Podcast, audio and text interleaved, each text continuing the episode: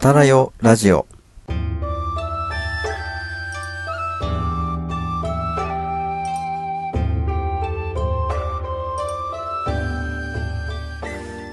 えーこんばんは、ひなわじゅう男子翔平と、こんばんは、お城の建築美を愛する愛理です。この番組は、お城やその周辺に発達した文化や関連した人物について、あんなことやこんなことを語り、歴史コンテンツを盛り上げていこうという番組です。今夜はどんなミラクルが起こるのでしょうか？ひなわじゅう男子翔平と、お城の建築美を愛する愛理と、そしてあなたと歴史の1ページを刻んでいきましょはい、えー、ということで始まりました、えー2月26日第20夜のあたらよラジオが始まりました。えーはい早いもので2月最後の放送ですね。う。ですね。無事、2022年2月22日も終わり。はい。そスして、ーパー猫の日ね。20回目の、あ、スーパー猫の日。そう。で、はい20回目のね、あたらよラジオということで。そうですね。そんな中で1位を取ったらしいじゃないですか。翔平さん。そうですね。2位じゃないんですか？はい、2, 位じゃなくて、2位じゃなくて1位取っちゃいましたね。はい。そうなんですよ。はいあのー、先日ね、ひなわ銃の射撃大会がありまして、はい。うん。うんなんとね、優勝することができました。はい、おめでとうございます。すごいですね。はい。ありがとうございで、ます。ねちょっと気になったのが、そう、は その大会っていうのが、なんか、はいどのくらいの規模で行われたのかとか、まあ日本でどのぐらいのレベルの その大会だったのかっていうのが、ど素人なので、そこをお聞きしたいなって思って。うんうん。なるほどね。えっと、じゃあ何から話していけばいいですかね？大会名言っても、言われてもわかんないですもんね。なんかどこで行われたんですか？えっと、千葉です。千葉県。うーん。はい。それは全国各地で日々練習されている方々が千葉に集まるっていうような大会なんですか？あ、まあそうですね。基本的に、あの、うん大会が開催される場所って、多分、2カ所とかしかないんですよ。今。あ、そうなんですか。そう、あの、えー東の方は、その千葉の射撃場が会場になって、で、はい西の方は、大阪だったかな？大阪にも射撃場があるんですけど、そっちの方えに、ー。まあ、ああったりして、はい。はいはいはい。要はもう、東の人は、そっちの千葉の方に行って、うん、西の人は、その大阪の方に行くっていう感じなんですよ。まあ、今回は千葉だけ、千葉会場だけだったんですけど、うん。あの、大会が行われたのが、えー千葉の会場だけだったんで、その九州とかね、えーうん岡山とか、そっちの、まあ、うん西の方にお住まいの方は参加はしてなかったんですけど、うんうんうん。はい。一応その参加資格はあります。全国各地の、あの、実弾射撃を撃てる方は、エントリーする権利は持ってます。はい。えー。あそうなんですね。そうなんですよ。当日は何人ぐらいいらっしゃってたんですか？当日ね、どれくらいいたかな？ちょっとね、何人いたかはっきり覚えてないんですけど、うんうんうんどのくらいいたかな、うんもう 10, 10人弱ぐらいはいたんじゃないですか。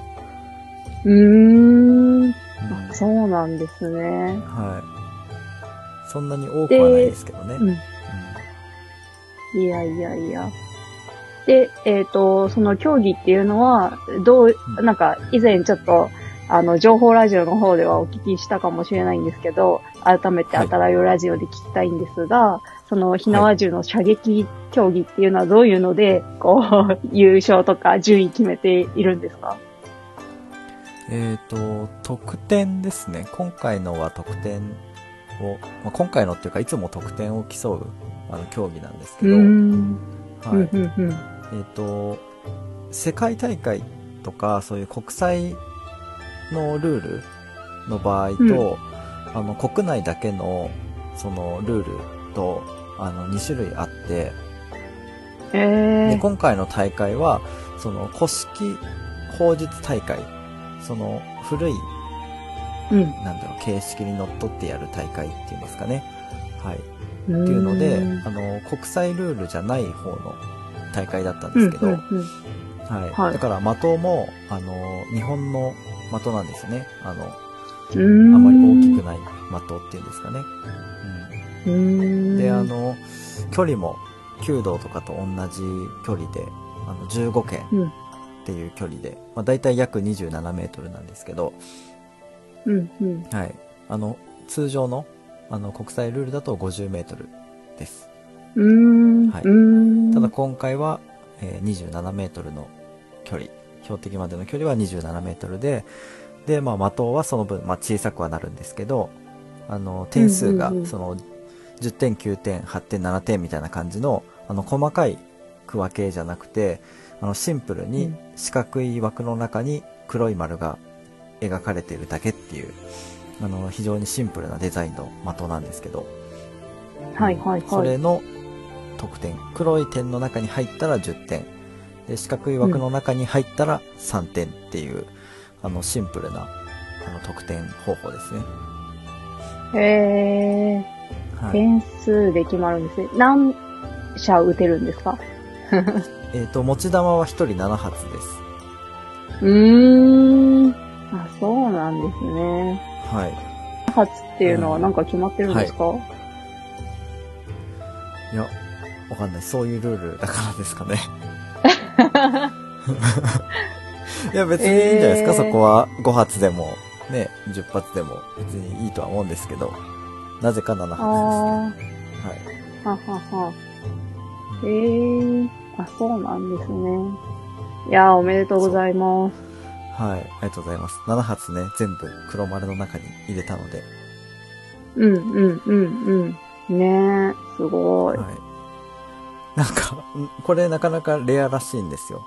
7発全部を入れるのがうん。結構難しいみたいで、うーん。そう先輩とか。で、なんか30年、この射撃をやってる先輩とかも、今までで1回しかやったことがないとか、うん。うーん。で、僕が尊敬している、あの、僕の中でこの人一番上手いなっていうふうに思ってる人も、まあ、10年以上はやってるんですけど、その人でさえも、えー今まで3回しかやったことないって言ってるんですよ。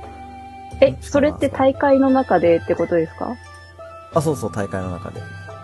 ああ、なるほど。あ、でもすごいですね。うん、うん、うん。緊張感の中で。う入れるん。と、鉄砲名人っていう称号がいただけるんですけど、ええー。はい。じゃあ、その賞鉄砲名人になりを、ました。いいですね。はい。だから、あの、今はね、ひなわ銃男子っていう名前で活動してますけど、男子を名乗るのがちょっときついなっていう年齢になったら、鉄砲名人に切り替えようかな、みたいな。いいですね。その称号はね、うん。は揺るがないですからね、かその称号は。ね、勝手に作ったものでもないっていう。そうそうそう。なくならないんで。誰もが認めているね、称号なので。それで、え、行こうかな、みたいな。うんうんうんうん。ええそうですね。なんか、この7発入れるとかじゃなくて、6発入れるまではやったことあるんですよ。うん。6発は入ったけど、最後の1発がちょっと外れたみたいなのはあったので、今まで何回か。うんうんだから、うん。3発連続で黒に入ったしあたりから、ちょっと意識し始めますよね。あれ？ああ今日ねこれいけるかもしんないみたいな。ねえ、ありますよね。そう。そこは動じず。ねいや、めっちゃ動じてましたよ。あ、動じてました？うん、もうドキドキしちゃって、心拍数も上がってたし、呼吸も乱れるし、手も震えるし、はいはいはい。うんうんうん。もうどんだけ緊張してんのっていう感じですよね。うんうんうんうんうん。そう。いやー、すごい。いや、よく7本行きましたね。いや、本当にね、びっくりしましたよ。うん。7発目の緊張。ね、この最後の一発外したら、今までの6発が無駄になるなって思いましたからね、やっぱ まあ、っていうかね、でも、あの、正直話すと、今回大会ってことを忘れてたんですよ。あ、そうなんですか。そう、あの、現地に着いて大会だったっていうことに気がついて、僕練習のつもりで行ってたんですよね。そう。はいはいはい。そう。で、いきなり、今日大会だからって言われて、まあ、いきなりっていうかもう元々案内は来てたんですよ。忘れてたから、練習のつもりで行って大会だったっていう感じで、その大会にはい向けて気持ちを作るってことをしてなくて、うん。うん、すごいなんか急に、え、大会なのやばくね？みたいな感じだったんですよね。うんそう。で、しかも、あの、今回の商品は、あの、お米だからって言われて、うん。これお米取れれば、まあ、いっか、みたいな感じだったんですよ。うんうんうんう。うんん。だから逆にそのぐらいの、なんだろう、気が抜けた感うんじが良かったのかなとか思ったりして、あうんあ、そういうのありますね。そううん変に意識してなかったというか、うんうんうん。うん。まあ、3発連続で黒入ってからは意識しましたけどね。こう、今日は。意識したけど、そう、意識したけど、これはちょっと一番いい成績取って、あの、1位の米5キロ狙ってやるぜみたいな感じだったんで、うん。その7発入れてやるぜより、あの、うん。1位を取ってやろう一番いいそう得点を取って、米を取ってやろうっていう方がちょっと意識強かったかもしれないです。ああ、いや、でも、そのぐらいのね、意識の方がもしかしたらね、いいのかもしれないですね。うんなんか。そう。うんうんうん。そしたらね、下手に参加賞もお米で、ええそう、だから参加賞のお米が2キロで、商品のお米が5キロだったので、計7キロのね、おお米をゲットえしました。えおー。よかったですね。そうなんですよ。鉄砲働きでね、食っていくって僕決めてるんで、もうん。う。だから、うん。あの、優秀な成績を残して米をいただくっていうのはね、こう、武士としてはもう、この上ない喜びですよね。うん。ですね。え、普段他の大会だと、なんか他に景品とかあるんですか？うんえーっと、まあ、その大会によってまちまちなんですけど、まあ、ビールとかそういうお酒とかだったり、うん。あとはお菓子だったり、うん、へえ。本当に様々ですね。で、まあ今回はうん本当にその症状とお米、うんお。米っていうかその景品だけだったんですけど、そのもうちょっと規模、規模っていうかなんだろう、格式の高い大会っていうんですかね。はい。うんうん。だと、そのトロフィーとかメダルとか、そういったものがついてくる時もあります。うんうんうんうんうんはい。うん。そうなんですよで結局、うんうんあの、競技人口がそんなに多い、あのースポーツ、競技じゃないので、うん。はい、うんその、大会の格式が、じゃあ高くなったら参加人数が増えるかって言ったら、別にそんなに、なんていうんですかね、あの、メンツはいつもと変わらないというか、うんうんうん。そう、感じですね。だか今回も会いましたね、みたいな。ら、うん、でも毎回いつも同じ顔ですよ、大体。大体一緒なんで。ああ、そうなんですね。ええ。そうなんですよ。だようんうん本当に一番大きい大会の時だけは、あの、うんその西の人たちも千葉には来るみたいな感じですかね。ああ、なるほど、なるほど。そう、大きい大会だけは来るみたいな。わざわざ来てくれるみたいな感じですね。うんうんうん。うそう。全部で、多分、その、打つ、射撃競技に参加できる資格を持ってる人で考えたら、多分100人弱はいるはずなんですよ。うんうんうんうんうん。だけど、やっぱ皆さん、こう、だんだん高齢化が進んできているので、うーん。うんうんうん。毎回出てくる人なんていうのはやっぱり10人から多くてまあ30人ぐらいですよね。うんうんうん。うん。やっぱ渡航費もかかっちゃいますしね。ね。うん。あ、まあまあそうですね。うん。うん。っていうのもあって、まあなかなかちょっと、なんだろうな、もうちょっと盛り上がりたいというか、環境も整えたいなっていうのはやっぱありますよね。うんうんうんうんうんうん。そう。まあなのでね、僕がその世界大会とかに行って、に。うん。まあ。活躍する様子を、なんだろう、国内にこう持ち込むことができれば、まあ、そういう競技会っていうんですかね、火縄銃会も盛り上がって、やりたい人が増えたりとか、うん、もしくはスポンサーとかがついてね、大会で優勝したら商品だけじゃなくて賞金が出ますとかね、うん。そういう風になったらね、もう少しこう、なんだろう、競技人口も増えたり、話題性もね、増えたりして盛り上がっていくんじゃないかなっていう風に思ったりはしてますね。うん。うんうんうんううん。ね、フェンシングなんかもそんな感じでしたもんね。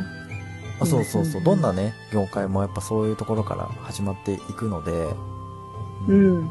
諦めてはないですね。女子のサッカーとかもそうだったじゃないですか、もとうんもとは。。確かに確かに。うん。そう。だからそういう風にうん僕が、まあ、パイオニアになれたらいいなっていう風に思います。うん。いいですね。はい。で、今週は何やら、あれも行ったんですよね。森アーツセンター。ああ、そうそうそう。行きました、行きました。はい。森ビル、六本木ですよ。はい。うんうん。あの、田舎、田舎侍が六本木に行きましたよ。いやいやいや。まあ、いい子になりませんでした。大丈夫でした一応あの、Google マップを使って行ったんで大丈夫でした。うん。あれがなかったら多分、バスも乗れないんで。あ、バスで行ったんですか？あの、新幹線とバスで行きましえた。はい。ー、なるほど。東京怖いですからね、本当に。人多いし。いやね、うんそう、地下鉄入っちゃったらね、Google マップも わかんなくなるし。動かなくなっちゃうんで。そう、だから、本当に怖いです。危険です。皆さん、気をつけてください。東京。そう。で、まあ、話は戻しますけど、その、今ね、はい森ビルで、森アーツセンターギャラリーっていうところで、あの、浮世絵とか、えー刀とか、あと唾とか、刀の唾とかを、えー展示してる展示会がやってるんですよ。ボストン美術館の所蔵されている、えー展示品、美術品が、まあ、日本に凱旋してるということで、まあ、いろんなものが見れるんですけど、はい。めちゃくちゃ面白かったですね。ザ・ヒーローズっていう展覧会なんですけど、はい。なんか、今ちょうど大河ドラマでね、鎌倉殿の13人とかもやってるんですけど、なんかそのはい時代の、なんか神話というか、うん、浮世絵、その時代の、まあ、事件とかが描かれた作品とかもあったりして、うん。うん。えー。頼朝。とか出てきたりとかね、うん。うんうんうん、うん。義経が出てきたり、弁慶が出てきたりとか、なんか本当に面白くて、で、なんだろう、うんうんうん。その、浮世絵って言っても、その、いはい。絵日記というか、新聞というか、その当時に起こった、当時起きていた出来事とかを、まあちょっとその、なんだろう、風刺画的な感じで描いてうるん。節があるなっていうふうに思ってて、うんはいはいはいなんか妖怪退治とかっていうふうに描かれたりしているシーンとかも、これ本当は妖怪じゃなくて、何か別のうん。何かを、こうんう、。まあ、打ち、打ち果たしたんだけど、うんまあ、。その打ち果たした人をこうヒーローというか、こうより際立たせるために、なんかそういう醜いものとか、うんうん一般の人がなかなか恐れおののいて倒せないようなものに表現して、その格式をね、上げるような表現をしてるのかななんていうふうにこう、勝手に妄想スイッチが入って仮説しながら、うん本当はどうだったんだろうとか、これは何を表現してるのかなっていうのを考えながら見てましたね。うーん。うん面白そうですね、それは。いや、面白かったですよ。もう一回行きたいですもん。おー、はすごい。い。結局、どんぐらい ?2 時間半とか、そんぐらいかけて見ましたね、じっくり。うんうんうんうん。ね楽しいですよね。そういうでも本当にしっかり隅々まで見るんだったら、やっぱ少なくとも3時間は見積もった方がいいなって思います。うんうんうん。うんいいですね。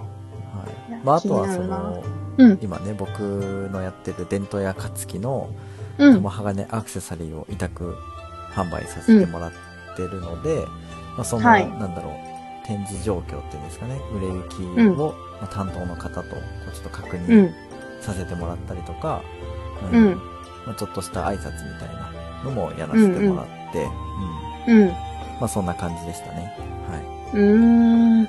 そう。で、玉鋼の話がい。うん。聞きたいんですけど、聞いてもはいいですか、はい。はい。そうですね。えでも、玉鋼って、アイリスさん知ってますよね？こう、英訳ちょこっとしたときに玉鋼を勉強したぐらいで、あんまりそこまで詳しくは知らないです。あ、そうなんですね。はい。うん。あたらよラジオ。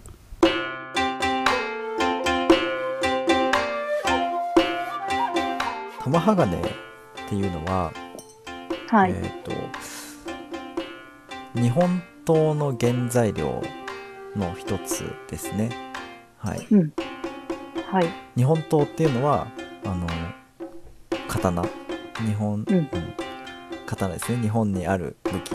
古くからある武器、刀で、えっ、と、まあ、その定義、日本刀の定義としては、その、玉鋼っていうものを使っているかどうか、でも、あの、日本刀と呼べるかどうかっていうふうに関わってくるぐらい、玉鋼っていうのは、その、日本刀の製造において重要な、まあ、材料ですね。うーん。で、えっ、と、玉鋼ってなんかそのゴツゴツしたビジュアルなんですけど、本当に、はい。隕石、うんうん隕石とか溶岩石みたいな感じのビジュアルですごいゴツゴツしたものなんですけど、あの鉱石みたいな感じでこう発掘される、うんう採掘されるようなその天然のものではなくて、えーうん実は、うんえー職人によって作り出されているものなんですよね。うんうんそううんうん。作られたものです。はい。うん。でどうやって作られね。うん。てるかっていうと,、えー、とたたら製鉄っていう、まあ、古代から近代に、近世か日本においては古代から近世にかけて、まあ発展した直接製鉄法っていうあの製鉄技術で作られたものなんですけど、うんうんうんうん。なね、たたらっていう言葉は聞いたことあるけど、うんうんう。うんんもう本当にめちゃくちゃあの授業みたいになっちゃいますけど大丈夫ですか、ああ、ぜひぜひ。はい、ね、それを知って買うのと、それを知らないで、こう買うのじゃ全然違うなって思ってて。あまあ確かにねそのうん価値観がね、うんうん。そう。で、まあ、タタラっていう言葉の語源は、まあ、サはいンスクリット語で熱っていう意味をする、まあ、タタータラとかうんうんうん。タタール族を介してあの伝わったっていう。ううん。あ、サンスクリット語っていうことは、インドとかそっちの方から来たっていうことですよね。そうですね。もともとはあのヒッタイトがね、製鉄技術はめちゃくちゃ進んでたので、大昔はね。えーまあ、そこからその鉄を加工する技術がこうどんどんどんどん東の方に来て、まあ、日本にも伝わったっていう風な感じですかね。うーん。うんうんうんうん。で大和言葉の。叩き槍からの天下だったりとか簡略化でうんこう踏みとどろかすとかの意味とか、まあ、諸説は本当にいっぱいあってはっきりしていないんですけど、まあ、炉に空気を送り込むのに使われる、えーうん踏むタイプの不意語っていうのがあるんですけどそれをはいタタラっていうふうに呼んでいたので、タタラ製鉄っていうふうに呼ばれたりしています。うん。まあの不意よく語っていうのはあの、うんアコーディオンみたいな形であの空気を、ねはい送り出すやつですね。あ、はい。あの、あれですよね。もののけ姫で出てくる シーンありますよね。ああそうですね。歌いながらこう足でこ人たちがねう。そうそうそうそう。うんはいシーソーみたいな形でねあれは大きいあの踏み不意語ですよね。うんうんあれだけの人数でやるって、どんだけの熱を生み出してるんだって思うんですけど、はい。まあそういうですね。うんやってますね。うん、はい。で、まあはい製法としては、その、まあ、えっ、と、玉鋼の原料っていうのが、えー砂鉄とかうんなんですよ。砂鉄と木炭を、うん、比較的低温でこうじっくり還元していくことによって純度の高い鉄を生産できるっていう、まあ、そういう特徴なんですよね、このたたら製鉄っていうのは。で鉄っていうのはそもそも自然界において独立した形で存在することってほとんどなくて、うんうんうん、鉄鉱石だったり砂鉄みたいな感じで、酸化鉄としてこう地上にねいろいろあるんですよ。なのでそこから鉄を取り出すっていう風にその純度が高い鉄に還元していくには、そのなんだろう酸素とか炭素とかと結合させる、うん、要はまあ還元ですよね。還元していくっていう処理が必要になってくるので、うん、うん、そう。でもっとなんだろう。その硬さっていうんですかね。純度を高めていく。鋼っていう形、うん、鉄から鋼にしていくためには炭素と結合させるっていうことがあるのでその例えば製鉄っていうのはね、木炭とその砂鉄っていうのをこう交互に入れてで、空気を送り込んで火をずっと一定の温度に絶やすことなく、うん、こうなんだろうずっとやっていくんですよ。ゆっくり、還元していくっていう、まあ、そういう処理をしなければいけないんですけど、はい、これがですねその、まあ、火を絶やしてはいけないし、うん、その火の温度も高すぎてもダメだし、低すぎてもダメっていうことで、すごいあの微妙な調整が必要なんですけどそれを人がやってるっていうのがまたすごいですよね。うん、昔からだから、温度計とかもないし。うん、うん、感覚でね。そう。でしかもねそれを3日3晩やるんですよ。交代制で、はい、職人さんたちが交代版で3日3晩ずっとこう作り続けるっていう、はい、そう1回1回火を起こしちゃったりとかあとその砂鉄と木炭を交互に入れるための、うん、まあ、炉っていう箱を作るんですけどそれを土で作るんですよね、はい、なので1回作って少量だけしか、ね、製造せずにあの壊してしまうとやっぱもったいないのでなるべくそのたくさん一気に作りたいっていうことで、まあその3日3晩みんなみんなで協力してやるんですけど、まあ、この時にその使われるえっ、ー、とね量がどれぐらいだったかな？なんかめちゃくちゃぶどまり悪いんですよこの玉鋼って。木炭木炭10トンとか？木炭10トン、うん、砂鉄もね1トンとか？なんかそれぐらいだったかな、うん、その10トンの木炭と1トンの砂鉄で、えーはい、そのケラっていう精錬された鋼が出来上がるんですけど大きい塊ができるんですけどその鋼の中からさらに良質な部分だけを玉鋼って呼ぶんですよ。うん、でそれがその1トン近い、えーうん、鉄の塊そのケラの塊の中からえー、と4割ぐらいだったかな、うん、2割から4割しかないって言われてるんですよ。その玉鋼と言われる最上級の部分はね、そう。だから相当ぶどまり悪いですよね。砂鉄1トン木炭10トンで作られる玉鋼がね200キロから400キロですよ、うん、うん、そう。だからめちゃくちゃ高級です。高級品です、うん、はいで刀とかね要はその玉鋼を使って刀って作られるわけなんですけど結局、はい、その刀も折り返し鍛錬って言ってその何て言うんですか玉鋼を粘土みたいにこう何回も何回も練ってでその炭素量を調整して不純物をこう飛ばしていって、えー、刀にしていくんですけど、はい、その刀の製造過程でもその不純物とかと一緒に玉鋼ってどんどん飛び散って目減りしていっちゃうんですよね。うんうんうん。うん、だからその1キロの刀身1キロの刀身の刀を作るのにも必要な玉鋼は、えー、7キロとかまあ多い時には10キロ必要だったりする時もあるらしいんですよ。うんうんうんうんうん。うんその時点でさらに7分の1とか10分の1になっちゃうんですよ質量がはい。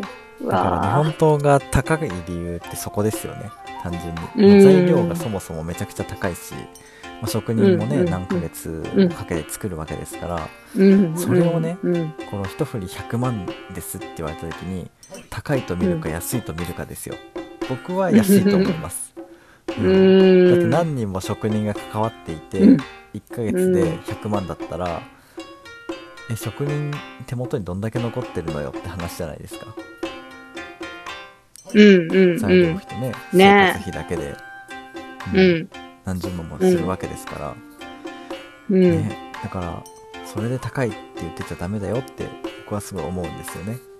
うん、ね。しかも、そね、あのー最初に翔平さん言ってましたけど、鉱石みたいに発掘してできるものじゃなくて、本当に人が手を加えないと取れないっていうものだかうら、そう、継続するのも大変だし、うん ねそうです。そのためにはやっぱりうん、1年に1回しか創業日ないですからね。あ、そうなんですね。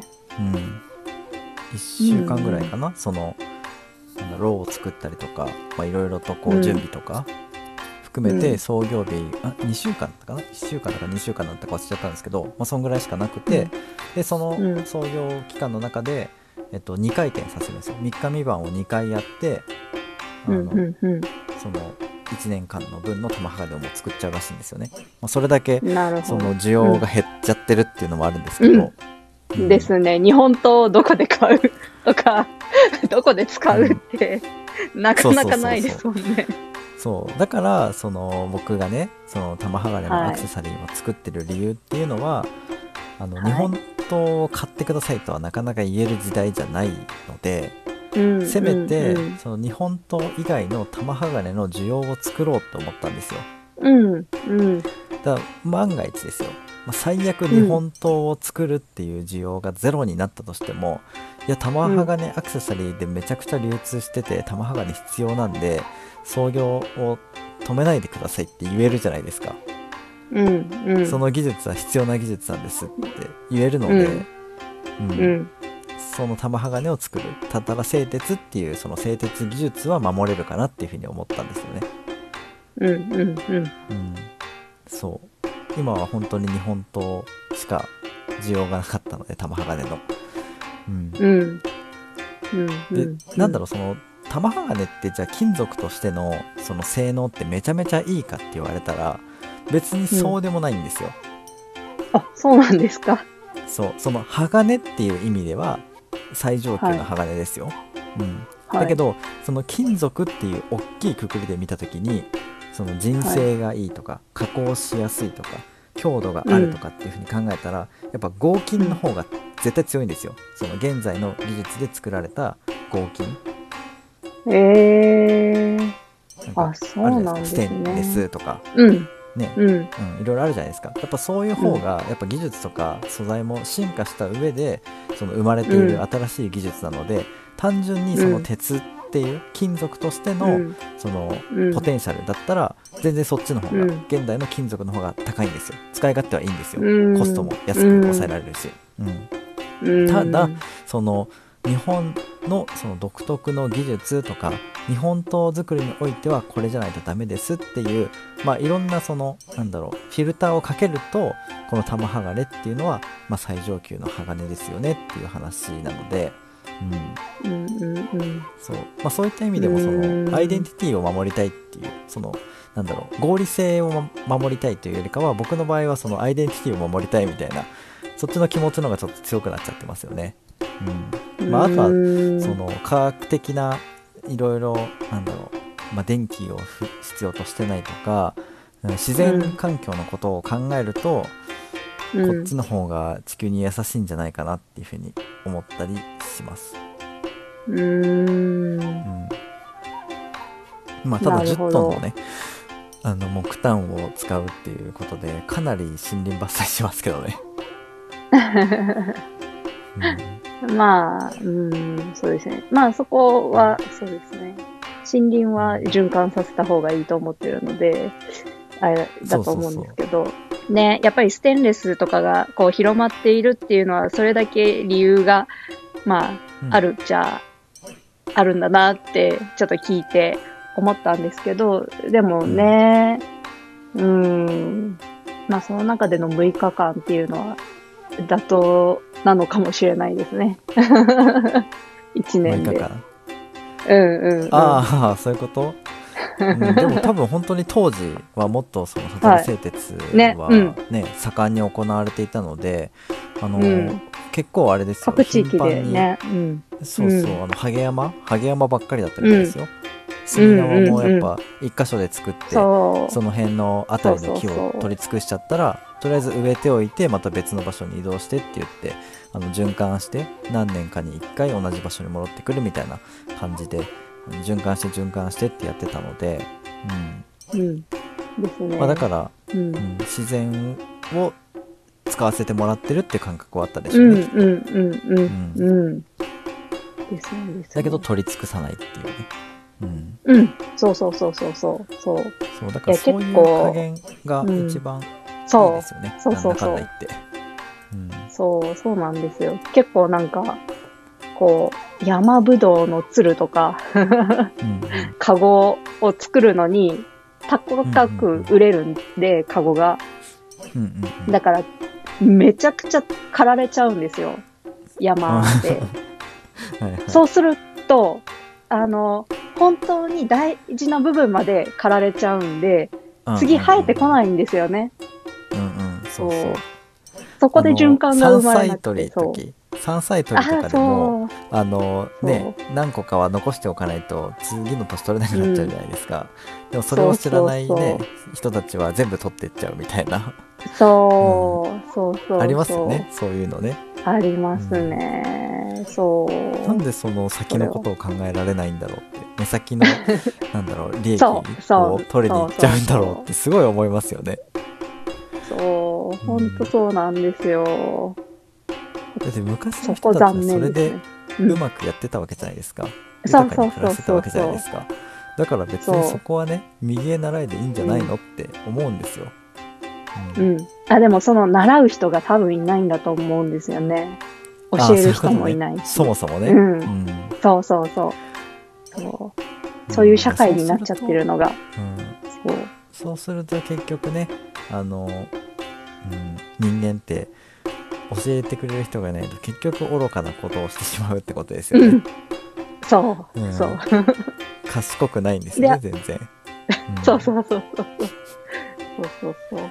そういう繰り返しですからね。うんその地域によってねあの民謡とかあったじゃないですかうんうんうんうん。あの、まあ、静岡の方だったらね茶摘み歌とか、まあ、そういううんなんか地域ごとのその地元の歌っていうんですかね、うんそういったものが本当は各地域あったはずなんですよ、うん。うん。でそういうところでそのなんだろういろいろな教えっていうんですかね、ううん、ん。なんかこういうことは守りなさいとかこういうふうにしなさいみたいなのをこう伝えていってたんじゃないかなっていうふうに思ってるんですけど今そういうのもほとんど残ってないですからね。そうですね。本当に分断されちゃってますよね。なんかか家族社会になって、で、こう、なんだろう、伝統というか、こう多分、うん。おばあちゃんからこう孫に教える知恵って結構深かったりするじゃないですか。い。やほんとそうなんですよ、そういうのが薄くなっちゃってるのかなっていうふうにも思いますね。うん、いや本当になんかちょっとこう寂しいですよね。そういうものがこう徐々に失われていくっていうのが、うん ね、何かしら意味があったものかもしれないですもんね。まあ、その中にはもしかしたら無駄な部分があるかもしれないけど。うん、そうそう、その、なんだろう、宗教、宗教というか、コントロールするために、民衆をコントロールするために、うんうんうんまあ生まれたね、文化っていうか、うん。あの、しきたりとかもあったかもしれない。うんうんうん。し、まあ逆に言ったらね、今は形式化してしまったけど、まあ昔は意味があったこともあるかもしれないけど、うんまあそういった意味も含めて、こう全てを理解して、受け継いで来てくれたらよかったのになとかは思いますね。うんうんうんうん。ね、取捨取選捨選択。択はこちらでさせてほしいっていうのはあるじゃないですか。そう、やっぱり確かに。ううんん。うん、だけど、とりあえず全部残しといてよみたいな。やるかやらないかは別として、その、残しておいてはほしいですよね。うん。ねそうそれはすごい思いますね。うん。まあちょっと玉鋼からめっちゃそれちゃいましたけど。うん。そうですね。うん、ぜひ。シンプルうにん。表に出してる、まあ、歌い文句と言えば、その刀をね、身につけることはできないけれども、うんうんその刀の魂である玉鋼を身につけることによって、まあ、日本人としての、まあ、そういうなんだろう心意気だったりとかうん精神を身につけてみませんかっていう、まあ、そういう提案ですね、うんうんうん僕からは。うんうん。うんうん。はいあれですよね。外国にも、から一応製鉄技術っていうのは入ってきたけれども、その、うんあの、玉鋼を作る技術っていうのは日本で、でしかできないってことですよね。いや、えっとね、あのーシンプルに温度をそこまで上げれない、なんて言ったらいいんだろうな。うん。あ、まあ、その製鉄技術っていろいろあるんですけど、多分日本のその環境的に一番やりやすかったのが、その、パタラ製鉄だったんじゃないかなっていうふうに思います。うん。で、玉鋼っていうものっていうのは日本でしか作れないわけで今はない。は多分、今は日本だけなんじゃないですか？わかんない。ただ、そのやり方自体はもうね、あの、広がっているので、どこでも多分作ろうと思えば作れるんですけど、うんうん。多分わざわざ作っうんてるのは今は、うん、そんなにいないと思います。はい。うんなるほど。はい。ぜひぜひ皆さん足を運んで、ね、素敵なね、色も結構ね、綺麗ですよね。アクセサそう、リー玉鋼って、また。あの、うん、なんか色がついてるんですよ。青とか、うん、オレンジとか。そう。んうん。その色って狙ってついてる、つけてるわけじゃなくて、うんうん不純物が、あの化学反応を起こしてそういう色に変化してるだけなので、う、うんうん、本当に、うんなんだろう偶然の賜物というか、うん、たまたまそういう綺麗な色が出てるっていうだけなんですよね、まあそれもなんか魅力の一つだなって思ってます。手作りじゃないと出せない色、うん、一点物。うん。そうでなんでその色が出るのかっていうのも今完全には解明されてないらしいですあ、そうなんですそうね。だから機械とかそういった人工的に、うん、まあ、人工的にっていうか、なんだろう機械的になんか作ろうと思っても、それが再現できるかどうかがわからないらしいですね、うーん。なるほど。うん、なかなか神秘的なものですうん。ありがとうございます。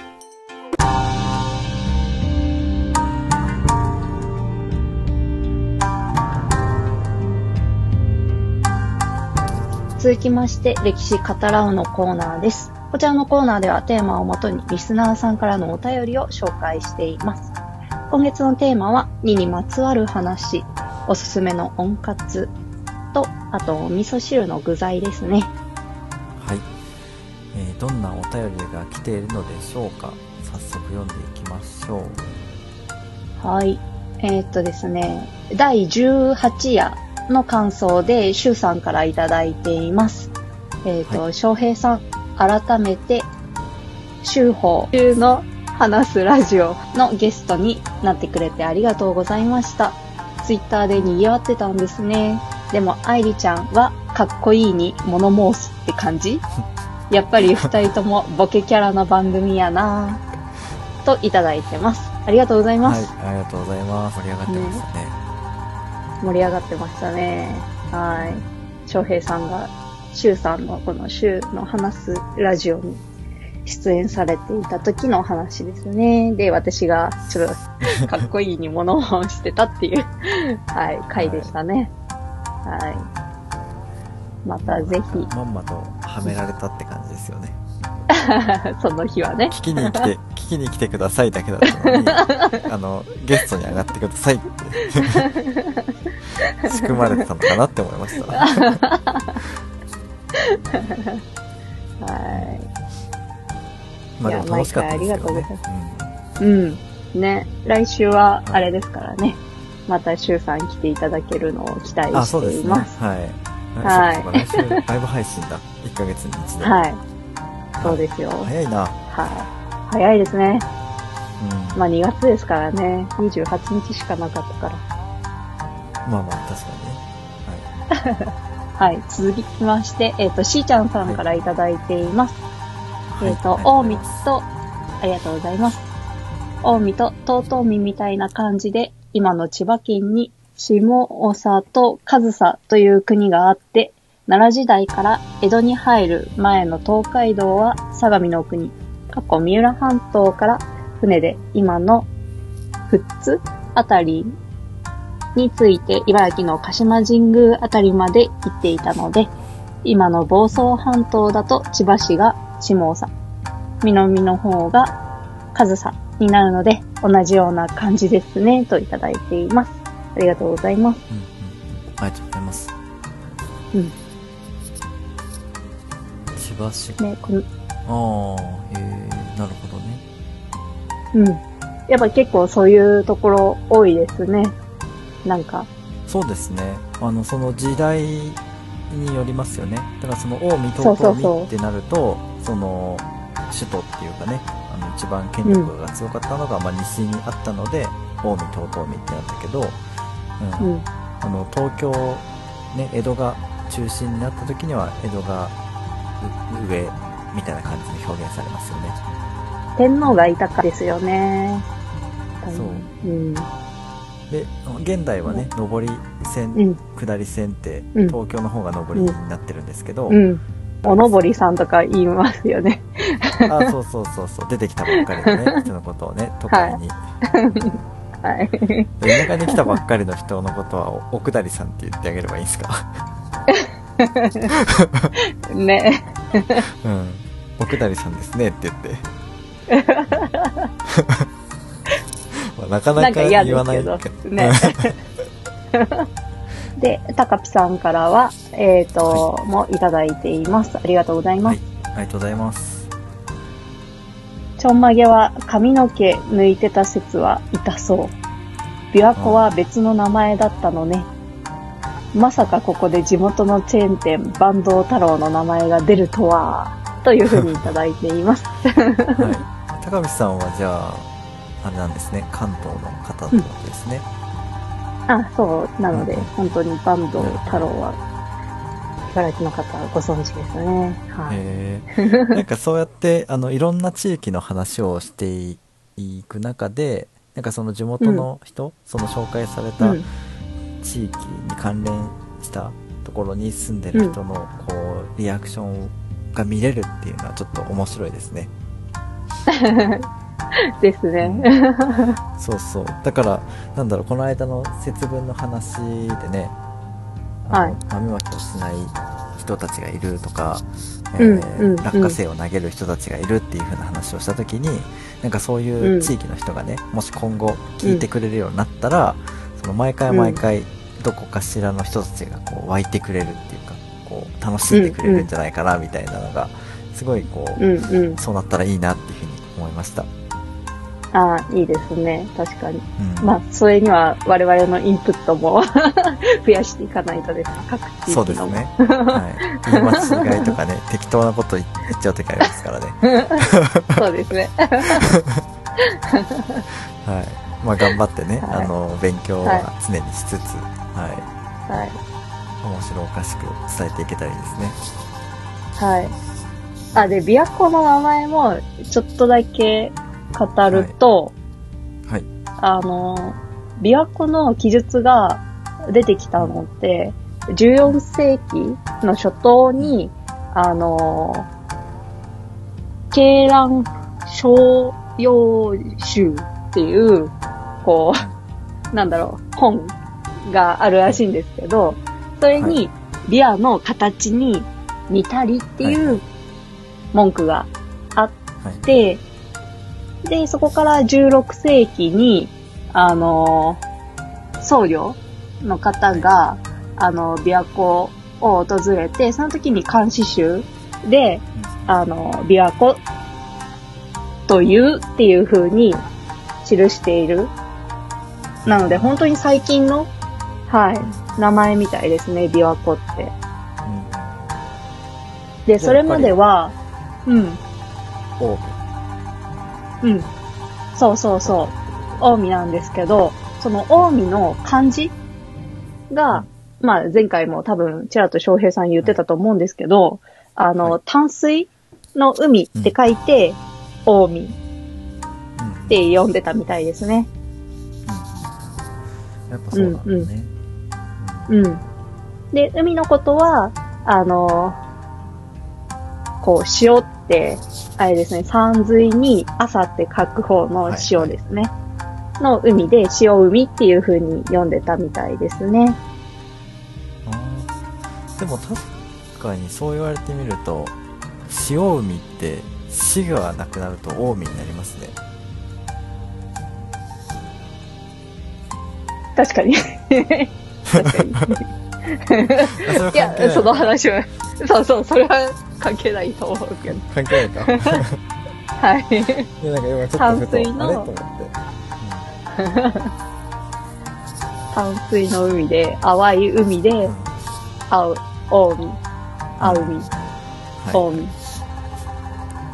てことですねそうそうそうそうそう。らしいです。ははいありがとうございますい。はいいや。賢くなったなまた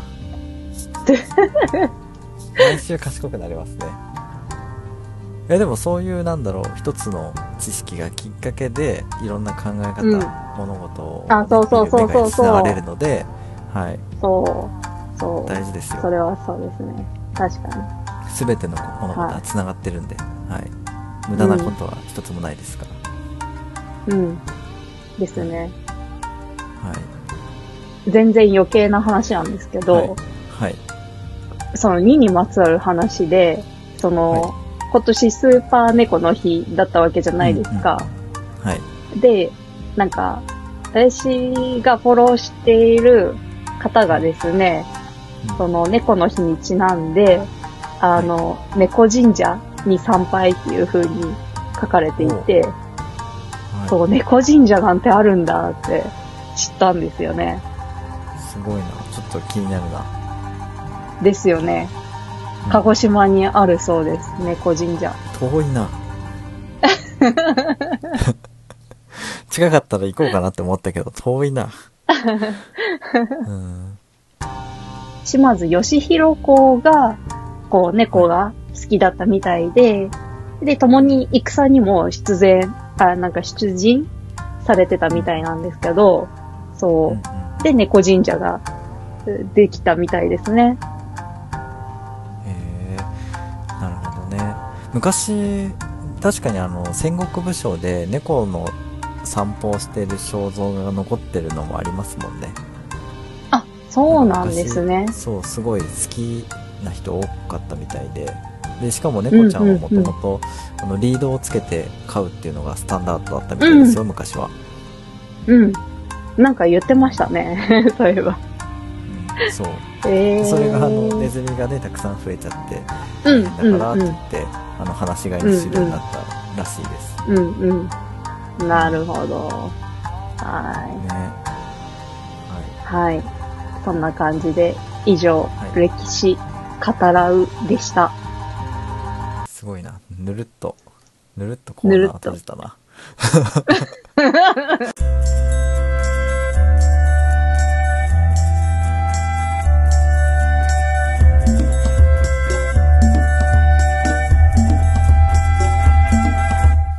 はい、えーということでエンディングのお時間となりました、えー今週も楽しかったです。めちゃくちゃ。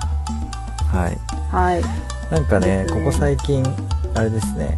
あのいい感じの教養ラジオになってる気がします。あ、毎回何かしからの知識がこう蓄積されていくっていうね。はうんうんうん。いや、なんか、思ったんですけど、こう、はい。人物とかいはいの歴史語る人って多いじゃないですか。はいでも、なんか、私たち物とか、妖怪とか深掘りしていくことが多くて、そっちの方がなんか楽しいなって思い始めてます。うんなんかその人物とかそのなんだろう何々の乱とか何々の戦いとか、なんかそういう歴史的な出来事の話をしてる人って結構いるから逆にその、なんだろう根拠も何もないような伝承とか、うん迷信、その風習の根拠は何とかなぜそれを食べるのとか、その時期に食べるのとか,、なんかそっちの方がなんか面白いですよね。うんうんうん。うん、なんかそんねな気は。すごい感じてました。うんいや、ほんとそうなんですよ。地域によってうん違うから、文化も。うんうんなんかその方がより、よりなんかね、生活習慣に、こう、近いところに触れられそうな気がしていて、まあ、やっぱ僕もうんなんか歴史的な出来事そのものが好きというよりかは、その、うんなぜそういう出来事が起こったのかとか、その時の民衆の気持ちはどうだったんだろうかとか、やっぱそっちの方が興味あるので、うんうんうなんて言うんですかね、そういうのって。人、人間学じゃないですよね。そっちの方が僕好きかもしれないです。今は。ん。うん。うん。ね。ですね。まあ歴史がきっかけなのでね、やっぱり、うんそういったものは広く伝えていきたいんですけど、でもやっぱなんかその人間の行動原理とか、なんか考え方とか、うんうん判断の仕方って根本的には今も昔も変わってないなっていうところを考えるとなんか面白いなってやっぱ思っちゃうんですよね。うん。その状況に自分を置き換えた時に昔の人とね同じ判断を多分してしまうんじゃなかろうかっていうね妄想をしながら、うん、なんかいろいろと考えるのが面白いですね。うんうんうん。まあね、ちょっと、その社会によっては、そう考え方とか、もしかしたら文化が違ったかもしれないっていうのを、また妄想するのも楽しいですよね。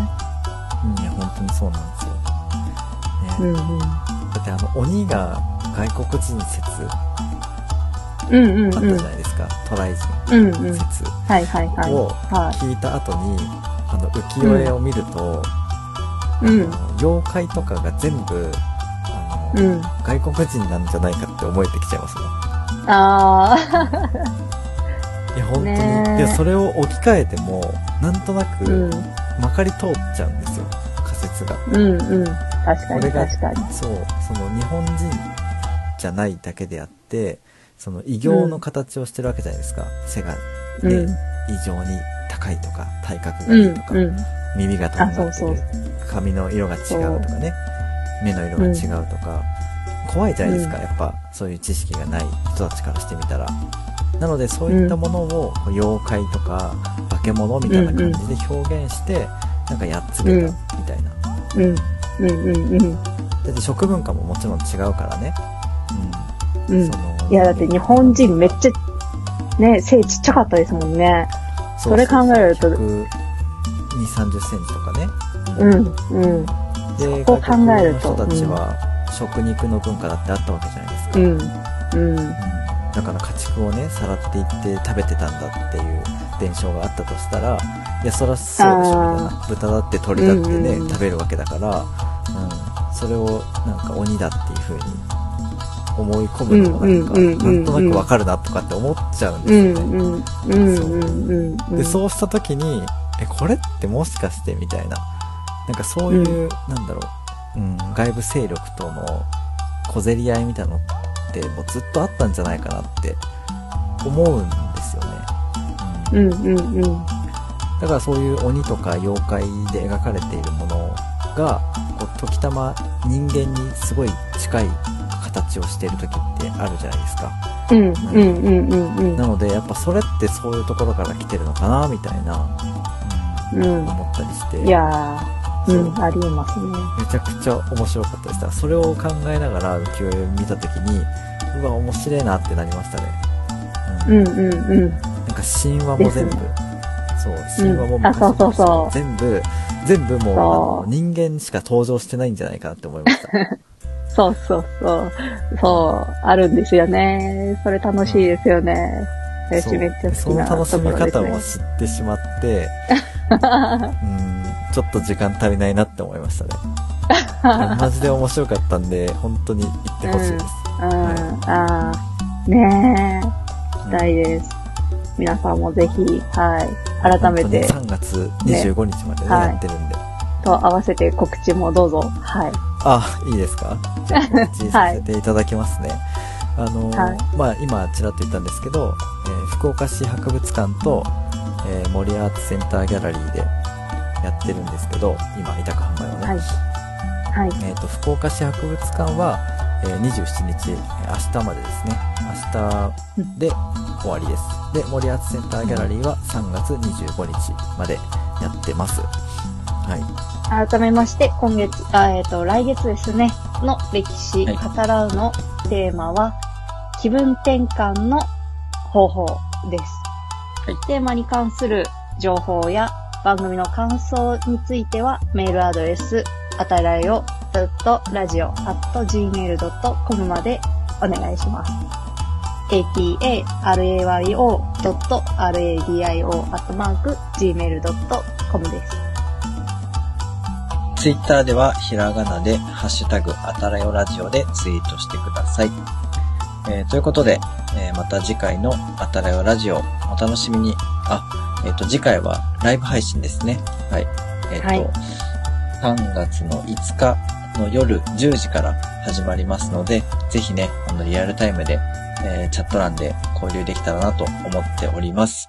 ということで、はいえーお相手はひなじゅう男子翔平とお塩の建築美を愛する愛理でした。